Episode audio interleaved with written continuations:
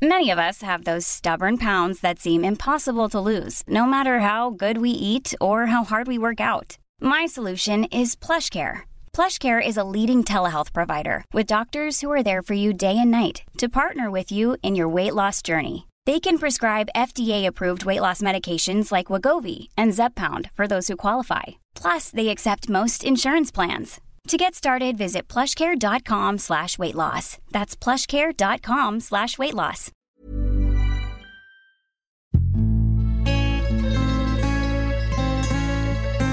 Die Weinwirtschaft.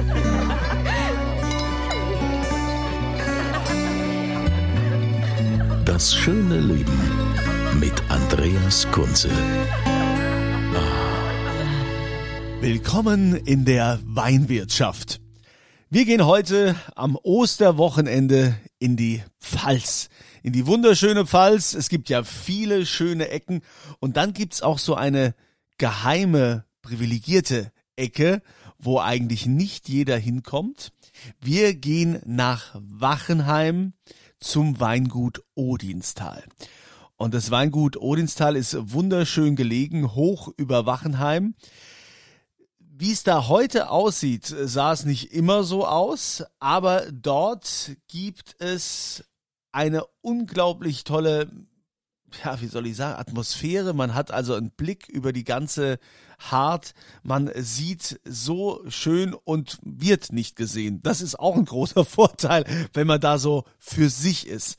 Ja, und Andreas Schumann ist der Kellermeister, der verantwortet die Weine vom Weingut Odinstal. Andreas, ähm, wie fühlst du dich gerade? Siehst du gerade diesen traumhaften Blick, von dem ich berichtet habe? Ja, zum Glück. Ich habe mich so positioniert, dass ich den äh, äh, Ausblick genießen kann, während wir reden. Und äh, ähm, es ist äh, zu gutes Wetter heute für den perfekten Blick. Äh, es ist ein bisschen, ja, die Sonne scheint und es äh, äh, generiert immer einen gewissen Dunst über die Rheinebene. Also ich kann noch die Silhouette vom Odenwald erkennen. Und äh, dann ist Ende. Also über die Rheinebene reicht der Blick heute gerade. Wenn die äh, wenn wir ein bisschen schlechteres Wetter haben und nicht so viel Dunst dazwischen drin, sehen wir durchaus äh, bis zur Skyline von Frankfurt. Traumhaft. Also traumhafte Ar Arbeitsatmosphäre. Wobei man ja sagen muss, das Weingut an sich ähm, ist eigentlich noch relativ jung und hat ja auch eine gewisse Historie, beziehungsweise ein, ein Liebhaber, eine Liebhaberfamilie, die Familie Hensel, hat dieses Weingut Odinstal zum Leben erweckt. Ähm, vielleicht kannst du dazu mal was sagen, wie das entstanden ist. Ja, also äh, Liebhaber sagen wir nicht, auch wenn, äh, wenn wir das Weingut sehr lieb haben, ähm, weil es ist natürlich ähm, ähm, buchhalterisch ein sehr schwieriger Begriff. Ähm, das wurden de, den Hensels am Anfang vom Finanzamt unterstellt. Äh, aber ähm, das wurde zum Glück äh, dann äh, anders entschieden. Ähm, die Hensels haben das äh, gekauft und haben sich im Prinzip äh, in die Landschaft verliebt, äh, wollten da leben, aber haben natürlich auch das Potenzial des Weinstandorts gesehen angesichts des, des Klimawandels. Es wird jedes Jahr immer wärmer und hier oben liegen wir 200 äh, Meter höher im Prinzip als der Rest der Pfalz. Ähm, umgeben von Wald und Wiesen. Äh, dadurch entsteht viel Verdunstungskälte immer nachts und wir haben also sehr hohe Tag-Nacht-Amplituden, dadurch spätere und langsamere Reife. Das war vielleicht in der Vergangenheit durchaus auch ein Problem, dass die Trauben hier nicht äh, rechtzeitig reif wurden, aber heute ist der äh, Standard der, der große Gewinner des Klimawandels im Prinzip. Ja, äh, waren denn eigentlich, wurde das denn auch vorher bewirtschaftet oder was, was war das denn vorher? Ja, es hat, äh, wurde bewirtschaftet. Weinbau gibt es hier seit ungefähr 200 Jahren hier oben. Damals hat ein verrückter Bürgermeister ähm, den Wald hier oben äh, gerodet, hat das Gelände terrassiert, landschaftsgärtnerisch angelegt, ähm, die Reben und die Wiesen etabliert. Und er hat damals gesagt, hier oben ist so ein fantastischer Boden, da muss er einfach Wein hinpflanzen. Die Fachwelt damals äh, hat ihn für bekloppt erklärt, haben gesagt, äh, da oben werden die Reben, eh, die Trauben eh nicht reif und wie kann man nur dafür dann noch so viel Geld in die Hand nehmen? Aber der hatte halt Visionen. Äh, er hat es wahrscheinlich halt leider nicht mehr erlebt, dass die Trauben hier richtig reif werden. Aber äh, es wurde dann. Wir haben hier das Glück gehabt, dass die Vorbesitzerfamilie ähm, zu den äh, Pionieren beim Bioweinbau äh, gehört hat, so dass wir im Prinzip äh, ökologisch bewirtschaftete Weinberge übernehmen konnten ohne große Altlasten. Und äh, ja, die haben halt das Haus nicht gepflegt, sprich das Haus war äh, ziemlich fertig. Äh, es gab auch keine Erschließung, als Hensel es gekauft haben. Es musste äh, Stromleitung hochgelegt werden, Wasserleitung, äh, ähm, Telefon, Internetkabel, im Prinzip alles. Ne? Also das war schon relativ abenteuerlich hier am Anfang. Ja, und als das Haus noch nicht fertig war, ähm, hattest du aber schon angefangen, äh, hier den, den Weinbau voranzutreiben? Genau, als ich angefangen habe, war im Prinzip das, äh, die Villa noch komplett entkernt. Die Nebengebäude waren im Rohbau und wir haben hier den ersten Herbst gemacht, äh, äh, gekeltert in einem, äh, in einem, in einem Zelt, äh, äh, was wir eigentlich bis heute beibehalten, behalten haben, weil es einfach aus unserer Sicht auch keinen Sinn macht, noch ein Riesengebäude zu errichten, um sechs Wochen im Jahr da äh, zu keltern. Ähm, aber ansonsten war der Keller, der musste zum Herbst fertig werden und äh, dann also alle Handwerker gleichzeitig im Keller, damals 2004. Äh, entsprechend war das dann der einzige Raum mit fließend Wasser, Strom und Licht und so weiter. Vor der Kellertür gab es ein Dixie-Klo und wenn ich das äh, Licht im Keller ausgemacht habe, war der komplette bergdunkel und dann habe ich mit der Handy-Taschenlampe mein Auto gesucht. Abenteuerlich. Also ja. ich meine, ähm, das ist äh, schon traumhaft da oben. Ich äh, war ja selbst äh, schon äh, einige Male da. Ähm, und äh, wie bist du da rangegangen, Wein zu machen? Ich meine, es ist ja nicht, es ist ja nicht viel. Ich glaube, es sind nur fünf Hektar, die ihr da bewirtschaftet. Äh, wie bist du da vorgegangen? Du musstest das ja erstmal sichten und strukturieren oder hast du einfach übernommen, was, was da war? Na, es war, es war ja im Prinzip nichts da. Es war klar, wir wollten am Anfang äh, vier Weine machen. Das hat sich inzwischen ein bisschen verändert. Und äh, ja, ich bin im Prinzip äh, da rangegangen, wie ich es gelernt habe. War, also die Weine waren gesetzt, die es geben soll.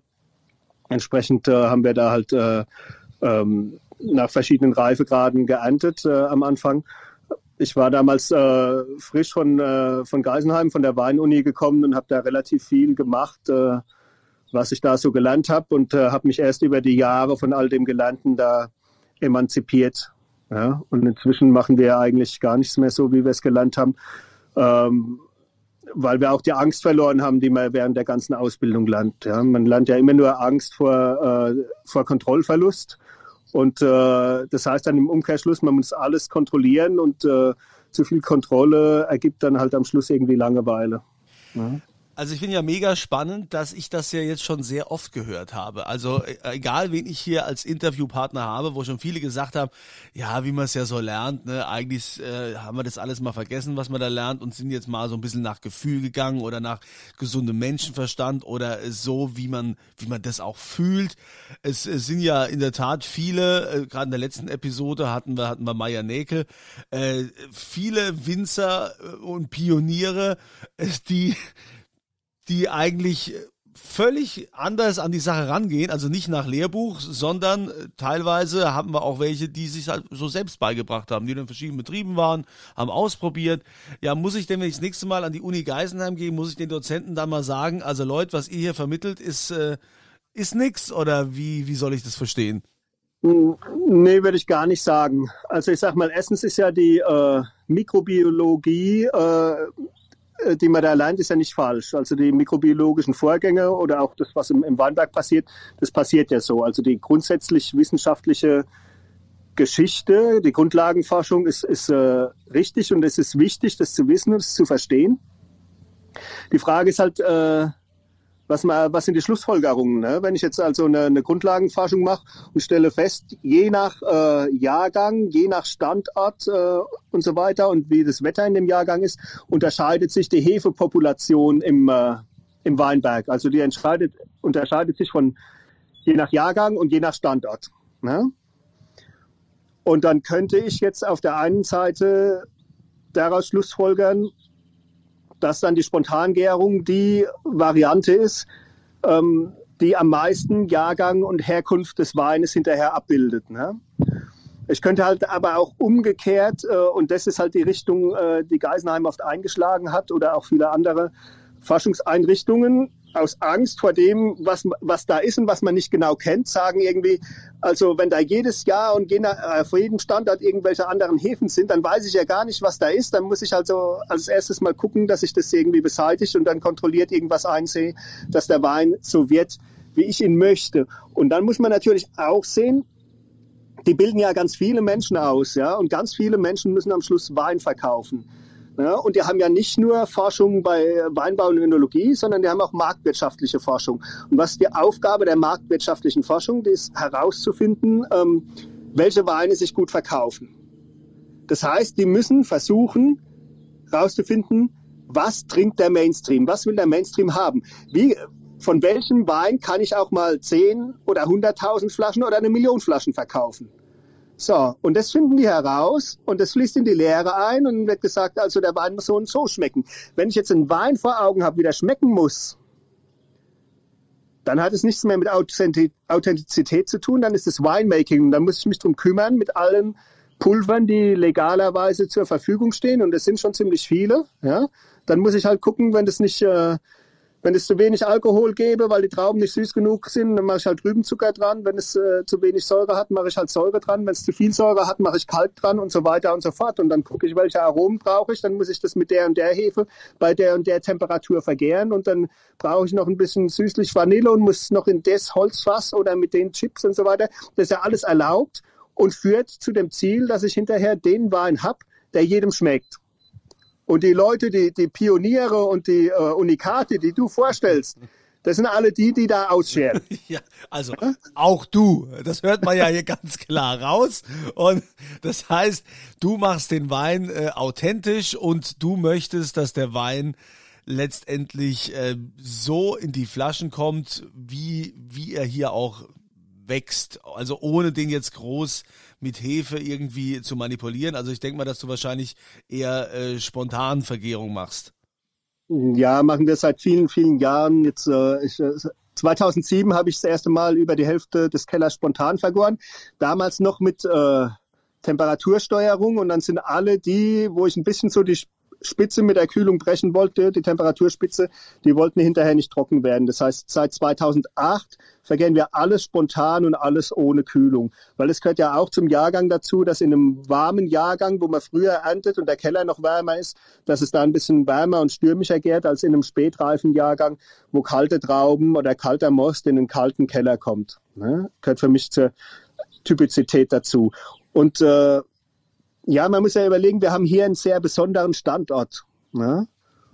Und das ist doch dann eigentlich das Potenzial überhaupt, dass wenn man das, die Besonderheit dieses Standorts, das ins Glas bringt, darum geht es am Schluss. Wenn ich hier irgendwie einen fruchtig leckeren Wein mache, der gar nicht schlecht ist, aber schmeckt wie überall anders auch, dann habe ich ja alles falsch gemacht, weil hier oben in dem kühleren Standort mit sehr steinigen Böden habe ich natürlich auch ein viel niedrigeres äh, Ertragspotenzial als unten in der Ebene.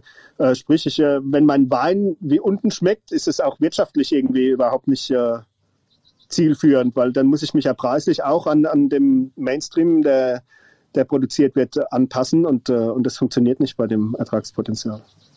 Das heißt, ups, da bin ich gerade hier ans Mikrofon gekommen. Das heißt, dass ihr ähm, auch, sagen wir mal, klimatisch gesehen äh, Traumbedingungen habt für Riesling. Ja, auf jeden Fall. Also ich sag mal, es äh, gibt ja nicht nur unseren Standort, aber der Riesling ist ja eine Sorte, die sehr stark unter zu, zu viel Wärme und zu viel Sonne leidet. Und äh, als ich ein Kind war, in den 80er Jahren, hat man ja wirklich noch damit gekämpft, dass man den Riesling überhaupt reif kriegt. Ja, daher kommt noch so eine, so eine Einstellung bei vielen älteren Winzern, dass irgendwie das Ausreichen Reizen der maximalen Reife das Nonplusultra ist. Ähm, inzwischen kann man das unten in den traditionell besten Lagen ja gar nicht mehr machen, weil da hat man viel zu viel Alkohol hinterher und viel zu wenig Säure. Und äh, aber eigentlich ist es aus meiner Sicht so, dass die, dass die Rebe in allen Qualitätsweinbaugebieten der Welt haben sich ja Rebsorten etabliert, die im Sonnenrhythmus leben, die jetzt, wenn die Tage länger werden als die Nächte um Ostern rum, fangen die an zu bluten und treiben dann langsam aus. Also bluten sagt man, wenn die, wenn die Tropfen aus den gebogenen Ruten von, vorne raustropfen, dann treiben die aus, dann blühen die eigentlich in der zweiten Junihälfte zum Sonnenhöchststand. Und wenn dann die Nächte wieder länger werden als die Tage, Ende September, dann sind die erntereif. Und das hat eigentlich immer die besten Ergebnisse gebracht. Und deshalb haben sich in allen wichtigen Qualitätsweinbaugebieten der Welt Sorten etabliert, die in diesem Sonnenrhythmus leben. Und den haben wir jetzt halt äh, durch die Erderwärmung verlassen und müssten eigentlich schon an andere Sorten denken. Und wir haben hier halt den Standortvorteil, dass wir auch noch in einigen Jahren äh, es realisieren können, dass wir die wichtigen äh, Weine hier ähm, nach, dem, äh, nach der Tag-Nacht-Gleiche Ende September, wenn es wieder kühler wird, äh, vor allem nachts, äh, dann erst ernten können. Und das ist halt auf den traditionell besten Standorten, äh, da ist es einfach nicht mehr möglich, weil es da schon viel zu warm ist. Und da, dann muss ich im Prinzip den, den Riesling äh, Mitte September geerntet haben, sonst, äh, sonst äh, ist er überreif. Was macht ihr neben dem äh, Riesling noch? Die wichtigste Sorte neben dem Riesling ist Weißburgunder bei uns.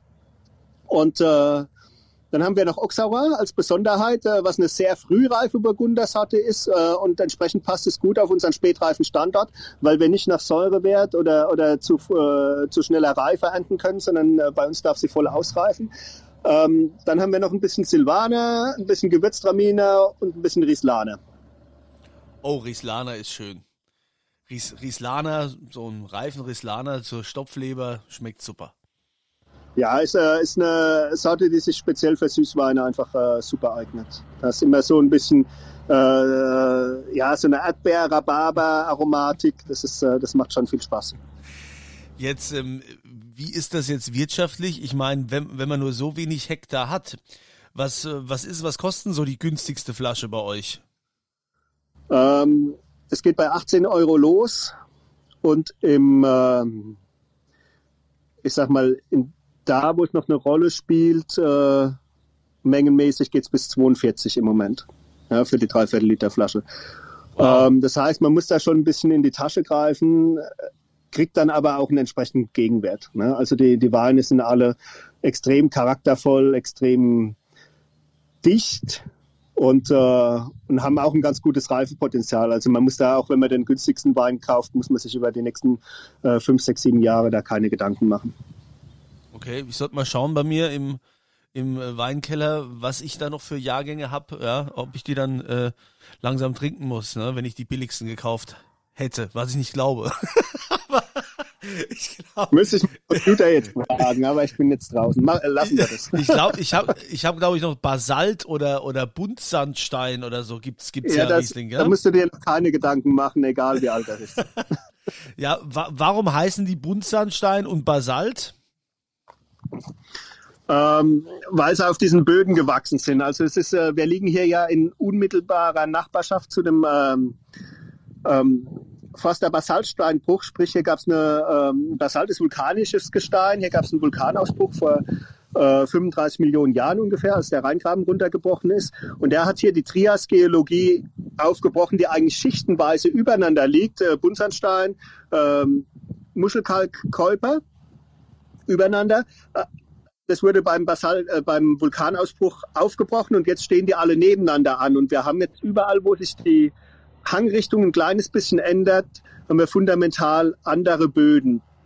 Und entsprechend äh, bauen wir dann die Weine nach den Böden getrennt aus. Ne? Und äh, Basalt kam halt dann zu der Trias-Geologie noch dazu, weil das dann halt äh, ausgetreten ist bei dem Vulkanausbruch. Und wie würdest du jetzt den Geschmack beschreiben? Ja, also wie schmeckt der Riesling Basalt im Gegensatz zum Buntsandstein? Mm, der Buntsandstein ist der wesentlich klarere, präzisere Wein der immer in so einer äh, reifen Zitrusfrucht changiert mit, äh, mit, einer, äh, mit der sensorisch prägnanteren Säure und immer so ein bisschen äh, animierenden Bitterkeit im Abgang, die, die wirklich so ein bisschen triggert, das Glas wieder in die Hand zu nehmen, dass man diesen äh, Kick von dieser Bitterkeit, äh, so wie eine, wie eine reife Grapefruit, musst du dir das vorstellen. Und der Basalt ist immer ein bisschen exotischer von der Frucht, bisschen ausladender, erinnert ein bisschen mehr an, an Mango. Äh, dazu kommt immer so was äh, ganz Rauchiges, fast an Räucherspeck erinnern, vom, was der Boden da einbringt. Und, äh, und äh, ist cremiger am Gaumen, aber gleichzeitig auch salziger. Cool. Also Da muss ich mal drauf achten, wenn ich so einen Wein wieder trinke. Ja, traumhaftes Arbeiten im Weingut Odinstal mit einer ganz besonderen Lage und ganz besonderen Weinen. Andreas Schumann ist da der Macher, der Chef. Und äh, Andreas, an dieser Stelle wird's ja wieder spannend. Es gibt welche, die immer nur einschalten, um an diese Stelle jetzt hier zu kommen. Und das gibt's zu gewinnen. Denn jetzt bist du dran. Du darfst einen ausgeben. Du darfst also jetzt hier tief in die, in den Weinkeller marschieren und uns sagen, welche Flasche wirst du für unser Gewinnspiel hier beisteuern? Ähm, wir nehmen was, äh, was Besonderes, was viele vielleicht ähm, gar nicht so auf dem Schirm haben. Wir versuchen ja den Input von außen zu minimieren, damit der Wein immer maximal nach dem Standard schmeckt. Und wir machen ein paar Weine, äh, wo wir den Input äh, betrachtet auf Null reduzieren, sprich die werden auch nicht filtriert und nicht geschwefelt. Und 2017 war vielleicht bisher das schönste Jahr für unseren äh, Silvaner Nackt. Ähm, ja, Silvaner teilweise in Amphoren ausgebaut, teilweise im Holz. Ähm, ohne Filter, ohne Schwefel, Jahrgang 17, von dem haue ich eine Magnum raus. Eine Magnum, Mensch, da schlägt das Herz der Weinfreunde wieder höher. Und äh, das ist super, vielen Dank. Ihr könnt natürlich mitmachen und teilnehmen bei dem Gewinnspiel wie immer. Ich meine, die Cracks unter euch wissen schon, ihr geht auf podcast.kunze.tv, dann gibt's dieses Formular und dann bitte die Antwort eingeben in dieses Formularfeld neben der Adresse zur aktuellen Frage. Ne? Und die Frage lautet, wo befindet sich denn das Weingut Odinstal? In welchem Ort? Es ist eigentlich äh, ganz simpel, wenn man hier aufgepasst hat. Das könnte man dann auch noch googeln im Zweifel. Und äh, da gibt's also die Magnumflasche zu gewinnen. podcast.kunze.tv. Lieber Andreas, ich wünsche dir weiterhin viel Erfolg, ein glückliches Händchen. Also wir beneiden dich schon ein bisschen um diesen traumhaften Arbeitsplatz. Und wir sind gespannt, was wir noch hören oder was wir vielleicht in zehn Jahren, wenn der Klimawandel noch weiter vorgerückt ist, was wir dann äh, bei dir erleben. Vielleicht wird, wird dann die Zufahrt irgendwie abgesperrt und da kann auch nicht mehr jeder hin, so, weil äh, das ist dann Riesling Paradise. Ja, also nur hier gibt's noch den wahren Riesling, sonst nirgends. Könnte ja sein. Ja, man weiß es nicht. also, ich wünsche dir alles Gute. Vielen Dank, äh, dass du dir die Zeit genommen hast. Und euch wünsche ich äh, schöne Ostern und das Wichtigste, nie vergessen, ich wünsche euch immer volle Gläser. Die Weinwirtschaft.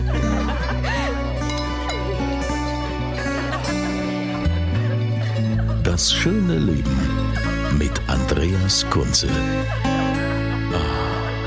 Die Weinwirtschaft wird produziert von Podcast Monkey podcast-monkey.com. Flexibility is great. That's why there's yoga. Flexibility for your insurance coverage is great too. That's why there's United Healthcare Insurance Plans. Underwritten by Golden Rule Insurance Company, United Healthcare Insurance Plans offer flexible, budget friendly coverage for medical, vision, dental, and more. One of these plans may be right for you if you're, say, between jobs, coming off your parents' plan, turning a side hustle into a full hustle, or even missed open enrollment. Want more flexibility? Find out more about United Healthcare Insurance Plans at uh1.com.